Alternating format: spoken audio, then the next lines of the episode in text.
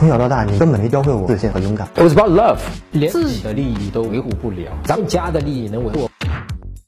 程真老师，请问和女生没有相同的兴趣爱好会影响追她吗？完全不会啊！某种程度上来讲，没有相同的兴趣爱好，你们在聊天过程中是不是更有的聊啊？因为哎，原来你喜欢这个什么娃娃兵，或者说哎呀你喜欢那个什么炼钢，我操，这个炼钢怎么你你怎么会喜欢炼钢呢？你怎么会喜欢那个什么打扮娃娃这个事情？这是怎么回事呢？对吧？你怎么喜欢那个？你怎么说哇？这个事情是怎么样子的？你们可以互相的去了解对方，他是从哪一天哪一刻开始喜欢上这个东西的啊？这个东西我觉得好奇特哦，好新奇啊！我好像小时候即使碰到我也不太会喜欢，因为我喜欢你嘛，对吧？我想了解一下你，你当时是怎么会喜欢上这个东西的啊？比方说，我随便讲讲啊，有些男生喜欢什么军事这种什么坦克模型，对吧？哎。那个女生可能就可以问你嘛，她就说，哎，你是什么时候开始喜欢那种坦克模型的，对吧？啊，我说我小学，那你小学的时候是什么样的一个机缘巧合？你喜欢它什么？它带给你什么感觉，对吧？你在那边模型拼那个坦克，逼得好逼真，二战的什么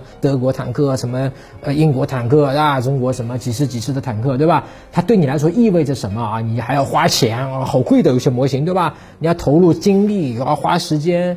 啊，他会让你获得什么？那么从这些问题的答案，我们就就能够了解对方是一个什么样的人了，对吧？比方说，呃，他有一些女生，假设啊，喜欢这种玩这种呃扮家家什么芭比娃娃这种啊，呃，假设啊，这是很小的女生，我只是假设啊。那么有可能你问下来，他可能是说，哎呀，我从小可能就是。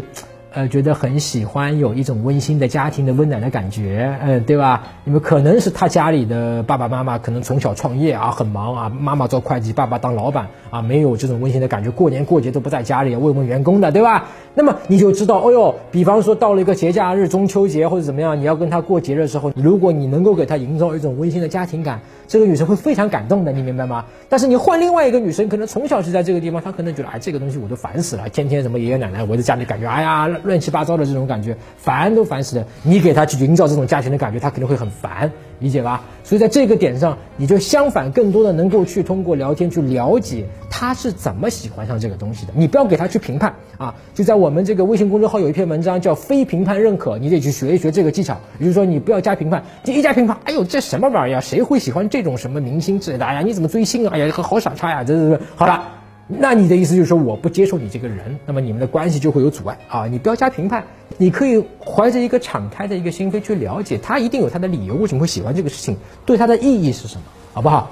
那好，更多的关于怎么和女生相处的方法啊，具体跟她聊什么可以一直聊下去啊，让她喜欢你，包括在约会中要注意什么，怎么把她约出来啊，包括怎么挽回啊，怎么让自己变得强大、自信、有魅力，你可以在微信公众号的上面搜索“陈真”两个字啊，就是我的名字，然后关注我的公众号，然后编辑回复“回答”两个字，你就会收到我们免费的恋爱学教程。